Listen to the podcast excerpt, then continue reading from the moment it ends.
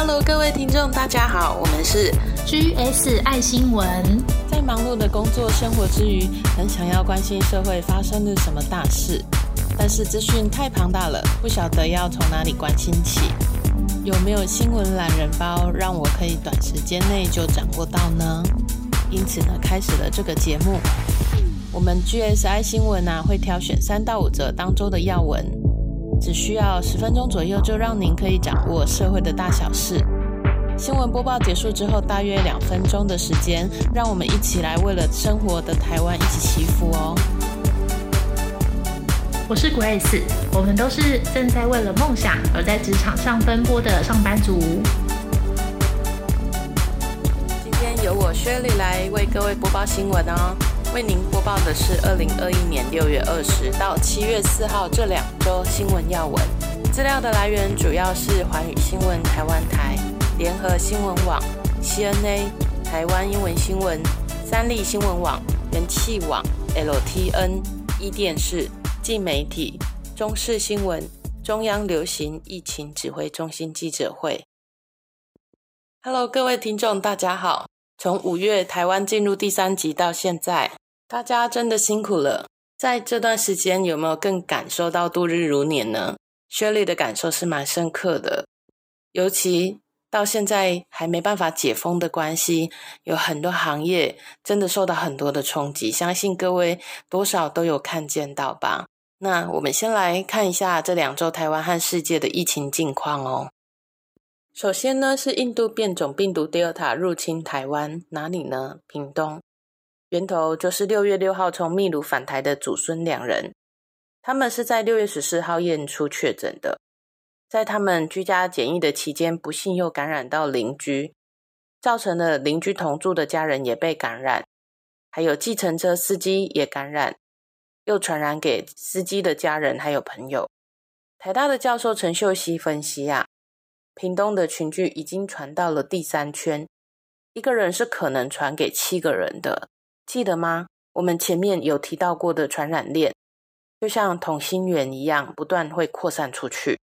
还好县政府很快的隔离跟筛检，否则感染的规模恐怕会高达七十五个人。不过到七月五号为止。这个感染的案件呢，就已经有达到十六个人了。刚开始六月十四号确诊之后，曾经有一个小插曲让我们很紧张，那就是一对屏东的果农夫妻也确诊了 Delta 病毒。进行疫调之后呢，发现到这对果农夫妻跟确诊者有共同的重叠的足迹，那就是芳疗医院。所以大家就开始担心啦，这 Delta 病毒会不会扩散到医院去呢？后来赶快进行大规模的筛检清消，目前看起来总算是防堵住了。Delta 病毒它可怕的原因呢，是它传染力是原始的新冠病毒的二点五倍哦。一刚开始的是新冠病毒，后来变异的英国阿法病毒，乃至于到最新变异的印度 Delta 病毒。新冠病毒越变异呢，传染力就越高。它的原理是什么？我们来为大家科普一下。病毒的表面呢有颗粒突出，叫做棘蛋白，荆棘的棘。棘蛋白呢，它的功能呢就是负责要把病毒跟人体的细胞来做结合。那 Delta 病毒主要的突变呢，就是都在棘蛋白上面，所以它会更容易侵入人体，传染力也更高。Delta 病毒平均一个人是可以传染五到六个人，因此呢，屏东有 Delta 出现的时候，其实大家都非常的紧张。只要没有围堵好，要扩散开来啊是非常快。还好现在有止血住了。那这么可怕的病毒进来台湾，当然也开始在溯源啦。秘鲁的骂孙到底是怎么传染的呢？其实源头到现在还找不到。但是呢，为了防堵更多印度。Delta 病毒入侵，所以台湾在七月二号开始的入境措施有变严格。所有的入境旅客呢，都需要经过三次的筛检，入住检疫地点之前一次，检疫期满之前需要一次。那这两次都要做 PCR 的检验。第三次就是当检疫期进入到第十天到十二天时，要用家用的抗原快筛再裁剪一次，总共这三次。还有所有入境阳性的人呢，都要进行病毒基因定序，以及国内如果是因为群聚而确诊的人，他的感染源不明这样的个案呢，也会做基因定序。这些的做法为的都是要确实掌握变种病毒在台湾传播的情形。讲到这里，我们不得不提到一则令人伤心的新闻，那就是六月三十号晚上，彰化市的侨友大楼发生火警，总共造成四个人死亡，二十二个人受伤，其中有一位消防员死亡，一位消防员受伤。还有住在防疫旅馆的陈姓传教士也不幸罹难。冒出浓烟的是二楼，七到九楼呢是防疫旅馆。那网络上有传教士生前自拍的影片，他说呢，刚才有火灾警报，老板说是误传，但是这应该不是误传，火越来越多，怕跑出去叫我们罚钱了，但是不跑，我们会不会死在火灾中呢？他在影片说了这些话，没想到传教士真的被浓烟呛昏身亡了。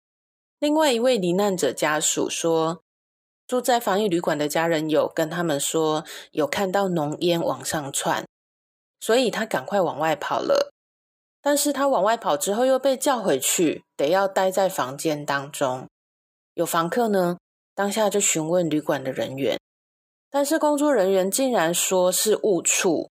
后来呢，有采访了旅馆的老板，老板说七八九楼有去查，是没有发生火灾，怕他们惊慌逃到外面去，造成不必要的群聚什么的，所以老板就安慰他们说啊，第一个时间是误报啊，说是测试，用测试这样来说。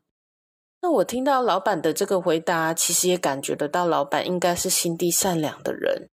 但是也不能够因为说要安慰他们而不告知事实，结果导致四个人死亡啊，是不是呢？好，那我们简单来报道一下台北跟新北的疫情状况，因为这两个都市在近两周以来算是台湾确诊人数比较高的城市。我们先来讲台北哦，台北的话，上一集我们有播报北农有爆发群聚的确诊。还有六月二十二号，台北市表演艺术中心的工地工程人员呢，也有四十名确诊。那因为北农确诊，所以呢，台北市政府在七月开始呢，会针对批发市场从业人员呢，进行大规模 PCR 检测。结果呢，到七月五号为止啊，有三个市场，第一市场，第一市场呢，确诊累计九十六个人。第二市场呢，确诊累计二十三个人，还有环南市场确诊累计是一百一十三个人。这三个批发的市场累计有两百三十二个人确诊，大多是在台北跟新北市。那这三个市场的病毒基因定序呢，也出炉了，是英国的阿法变种株，不是大家担心的印度 Delta 变种病毒啦。然后来到七月的时候。台北的南机场夜市呢，附近有某个国宅社区也传出了有十多人确诊，感觉确诊的数字好像这几天还在上升中。台北的听众呢，还是小心一点。至于新北的话，到七月五号确诊数降到了个位数了，有五个人。疫情呢，感觉是在降温中。七月四号，记者有询问侯友谊市长关于十二号要解封的部分。市长是回答说：“如果七月十二要解封，还有一点点太早。我们看现在全台湾的状况，也感觉是有点早啦。但是因为没有解封的关系，许多行业真的很辛苦，所以就有在谈论是不是要为解封的可能呢？比如说可以去餐厅内用啊之类的。不过这些都还没有得到中央那边正面的回应。好的。”讲完疫情的状况，我们稍微讲一下打疫苗的近况哦。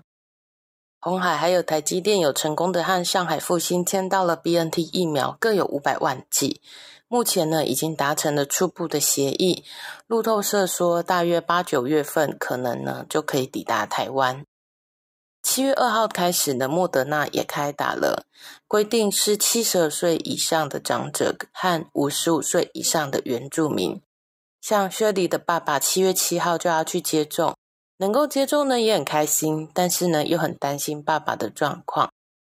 我想许多子女的心情都是这样吧，所以想说七月七号早上我一定要带爸爸祷告完再出门，我也要亲自陪同前往。就像前面提到过的，要帮忙啊，把爸爸的病史跟医护人员说明。我也会以子女的心情帮接种疫苗的人更多祷告的，尤其是长者。那我们来说一下，打完莫德纳会有什么样的副作用呢？注射的部位会疼痛，肌肉呢会疼痛，还有呢头痛，甚至会怕冷。通常两到三天之内呢，这些症状就会消失。不过，美国呢又有期刊呢发表说呢，可能七八天后会有延迟性的副作用，像是两个手背呢会又红又肿啊，有这种大型的局部反应，或者是注射的部位会疼痛或出现荨麻疹，或者是麻疹样的红疹，或是四肢末端会有红痛症，这些呢三到四天之后才会消失。但是有方法可以减缓副作用的哦，像是可以冰敷，可以擦药膏，可以喝大量的水，多补充维他命 C。我再重复一次哦，可以冰敷、擦药膏或喝大量的水，多补充维他命 C。家里如果有七十二岁以上的长辈，最近都在陆续接种了，记得多照顾一下哦。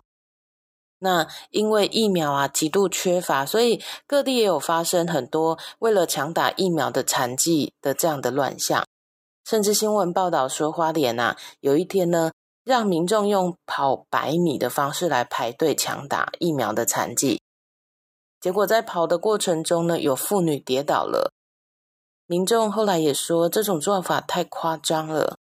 但好消息是啊，中央疫情指挥中心在七月六号有宣布。疫苗的接种的对象会扩大，即将开放第九类和第十类来施打。第九类是什么样的对象呢？可能增加感染以及疾病严重风险、罕见疾病和重大伤病的人。那第十类呢？就是五十到六十四岁的成人。所以这第九跟第十类的对象已经开放喽。而且，唐凤所设计的疫苗预约平台系统也即将上路。现在好像听到是唐凤设计的，大家都能感到心安吼。不过，目前只有开放金门、马祖、澎湖民众来试办，其他地区还没有开放，所以我们再等待一下下。我们稍微瞄一下国外的疫情状况：印度、印尼还有英国、俄罗斯，七月五号的确诊人数。都有高达两三万人，这些呢是最近疫情又起来的大国。七月五号的确诊人数呢，日本也是一千多人。那这些国家呢，在确诊继续增加的原因呢，是变种病毒的关系，所以有使得数字往上升。那美国的话呢，确诊的人数来到五千多人，很明显的是降低了。韩国的话呢？七月五号呢，又有来到了七百多人。好的，疫情部分为各位播报完毕喽。如果你喜欢这个节目，欢迎到 Apple Podcast 给我们 GS 爱新闻五星评价，并且留言给我们鼓励哦。也欢迎到 Podcast 留言跟我互动。再为各位补充两则非常简短，但是跟我们现在非常非常相关的新闻，那就是我们最近来到梅雨季喽。对台湾来说是很开心的，迎接下雨来解决干旱，但还是需要有小心的地方哦。怎么说呢？上个礼拜六，七月三号上午十点半左右，日本静冈县热海市出现了土石流的意外，有大片的房屋被冲走。到七月六号为止，知道四个人死亡，有二十四个人仍然是失联的状态。是因为梅雨的封面滞留影响呢，所以降下了大雨。那神奈川跟静冈县两天的下雨量就破纪录了。结果在静冈县出现了土石流。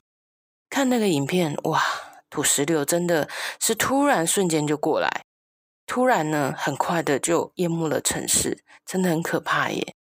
这则新闻给我们的警惕是：我们很开心梅雨季没错，但其实也还是要做预备的措施哦，不然雨下太多也是有可能造成灾害的。准备预备好啊，真的是很重要的一件事。七月四号中午呢。菲律宾的军方有一架运输机在南部的苏禄省的荷鲁岛降落的时候呢，偏离了跑道，结果呢，飞机失事坠落，造成了十七人死亡，四十个人受伤。当时机上总共有九十二个人，大多数都是军方人员，而且很多啊是最近才结训的联合特遣部队的士兵。菲律宾参谋总长索贝哈纳说呢，是因为飞机在准备降落时候没有对准跑道。这什么意思啊？白话文来说，就是机长在要降落的时候没有准备好就降落了，所以造成飞机失事。特别说这两则新闻的用意，是为了跟各位听众说，我们做任何事情都要预备准备之后再来做。万事如果都做足预备的话，可以保住你的性命，财产也不会有损失，可以有所得到，也可以享受祝福哦。今天就到这里，那我们下集再见喽，拜拜。接下来会帮这些新闻祷告，因为人的界限就是神的开始，那些超过我们能力所能处理的问题，也请神来帮忙。这也是每个人都可以为这世界做的事。不过，如果信仰不同，也非常感谢你听到这，我们就下周见喽。祷告，亲爱的神，我越是整理新闻时，越是真心的献上感谢。感谢神，Delta 病毒目前在屏东好像被围堵住了，没有再继续扩散出来。感谢神，虽然台湾的疫苗很缺乏。但是龙头企业代表真的很关心台湾人的命运，也顺利的采购到了一千万剂的 BNT 疫苗，还有美国、日本等国家陆陆续续也都捐赠我们疫苗。我们台湾能够得到很多人的帮助，我们真的非常的感谢。不只是这些人，还有社会上默默付出的医护人员，我们更是为他们祷告。请求神，且可以加添给他们力量，帮助他们肉体还有精神上都更领受力量来面对这一切。尤其请神帮助他们都能平安。他们是一线的人，染疫的风险很大。前阵子还有听说病人当知道自己确诊之后，不想被隔离，情绪一上来拿武器割断了护理师右手的韧带。该名啊，护理师有可能一辈子都无法再正常使用他的手。神啊，听到这样的消息，真的很心疼。神啊，对不起，这是我们自己所爱的民族，这是我们所爱的国家。但很多的时候，我们只顾自己的生活，没有为这片土地更多祷告，没有更多的贡献自己。这样的罪真的很抱歉，请神接纳我们的悔改。我们一定会更努力的生活，更努力的拿着神的爱来贡献自己。我们跟神约定，我们会这样生活，请神能悦纳。现在来到梅雨季节了，但其实雨下太多也容易会酿成灾害。恳求神赐给我们智慧，让我们能更多预备准备来迎接这到来的季节。同时，不只是要预备迎接梅雨季节而已。有许许多多的事情，我们都需要预备，请神帮助台湾能够未来疫苗的采购，能够为了这个来去做预备，能够啊为了国防的问题来做预备，还有因为三级警戒很久，导致各行各业产生生机的问题等等，有非常非常多的问题和状况，都需要我们来掌握，并且来做预备。神啊，我们恳求您帮助。希望台湾有更多真心的付出、真心做事的人，在各行各业当中被大大的使用，在政府的公部门被大大的使用。请求神祝福我们台湾彼此更团结。透过这一情，反而让我们能更成熟、更多的体会、更多的成长并前进。我们真心的向神献上感谢，奉主基督得胜之名祷告，阿门。